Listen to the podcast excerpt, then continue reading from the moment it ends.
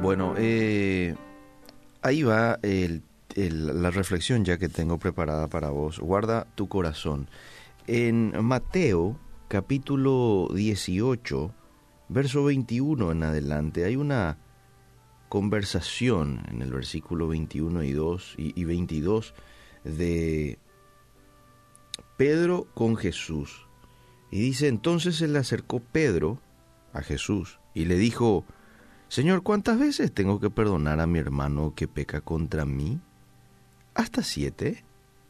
Jesús le dijo, no te digo hasta siete, sino aún hasta setenta veces siete.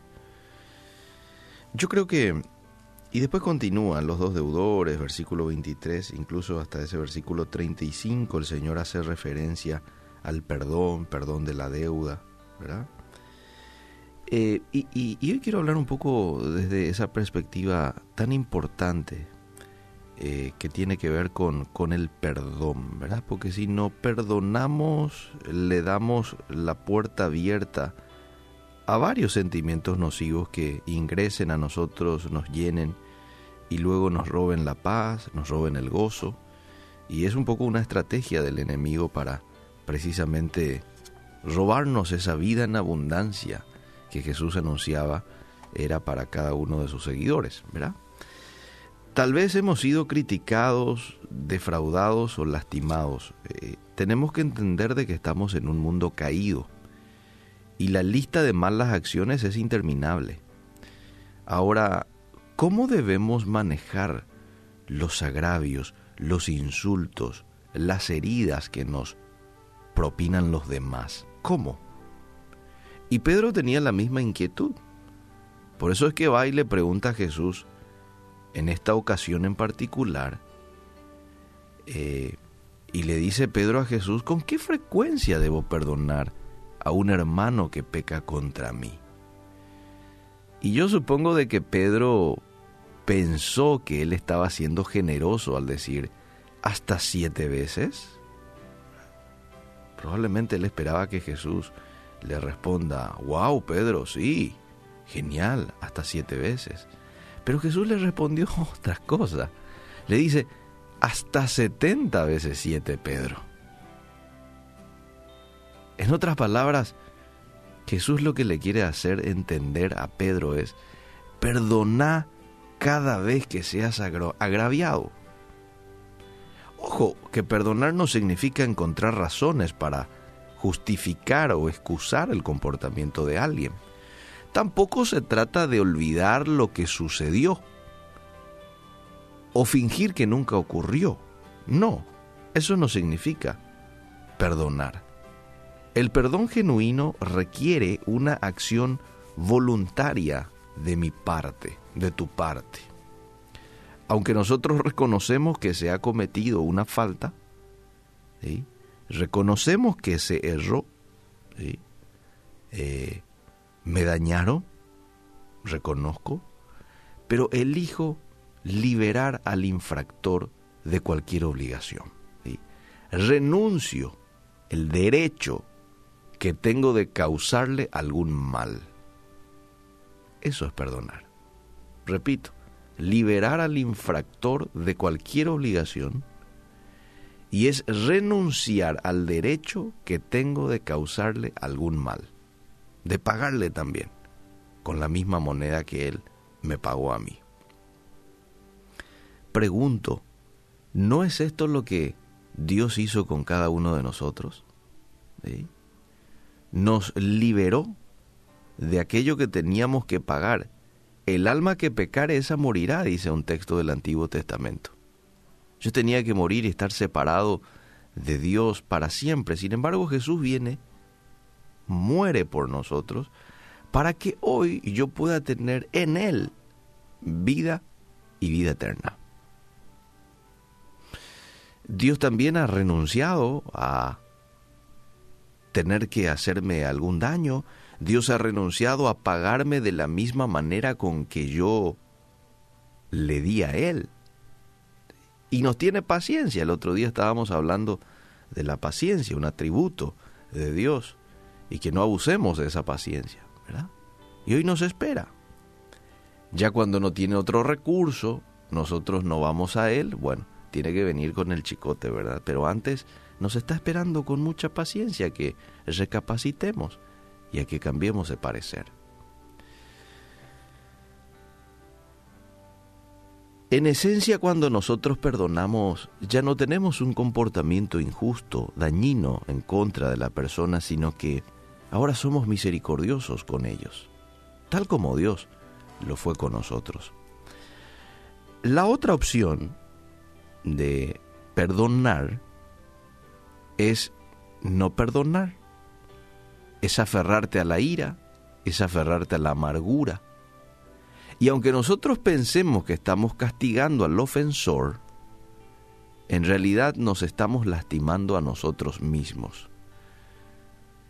El resentimiento, amable oyente, es como lodo que contamina la mente, obstruye el corazón, envenena mi alma. El enojo mal manejado se convierte luego en amargura, la cual afecta no solamente nuestra relación con Dios y con los demás, sino que nos deja vulnerables a los ataques de Satanás.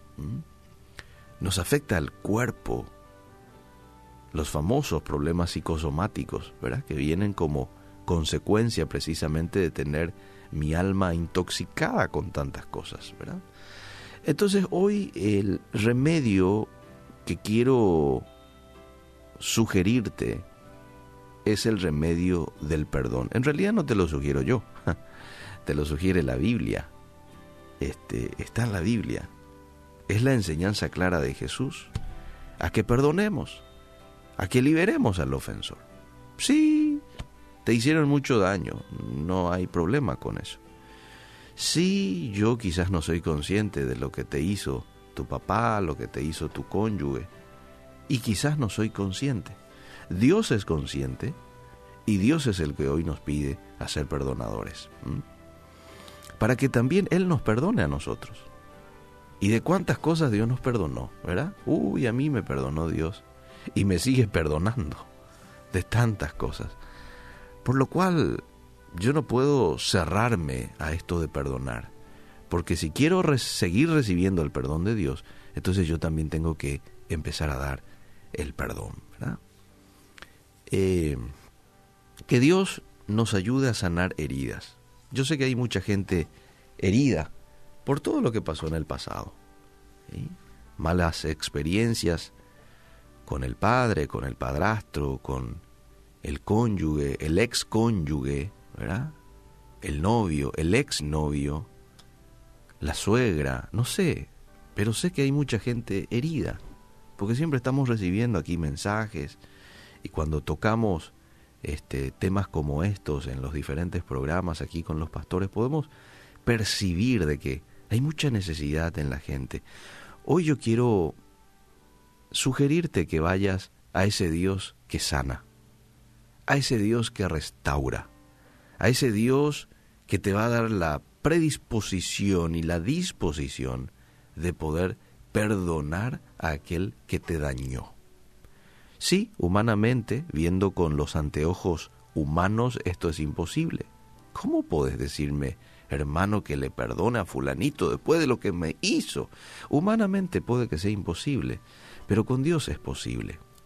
Y por sobre todas las cosas, cuando nosotros perdonamos, tenemos que entender de que estamos obedeciendo. Y la obediencia, amable oyente, trae bendición, no solamente a nuestras vidas, sino también a nuestras familias.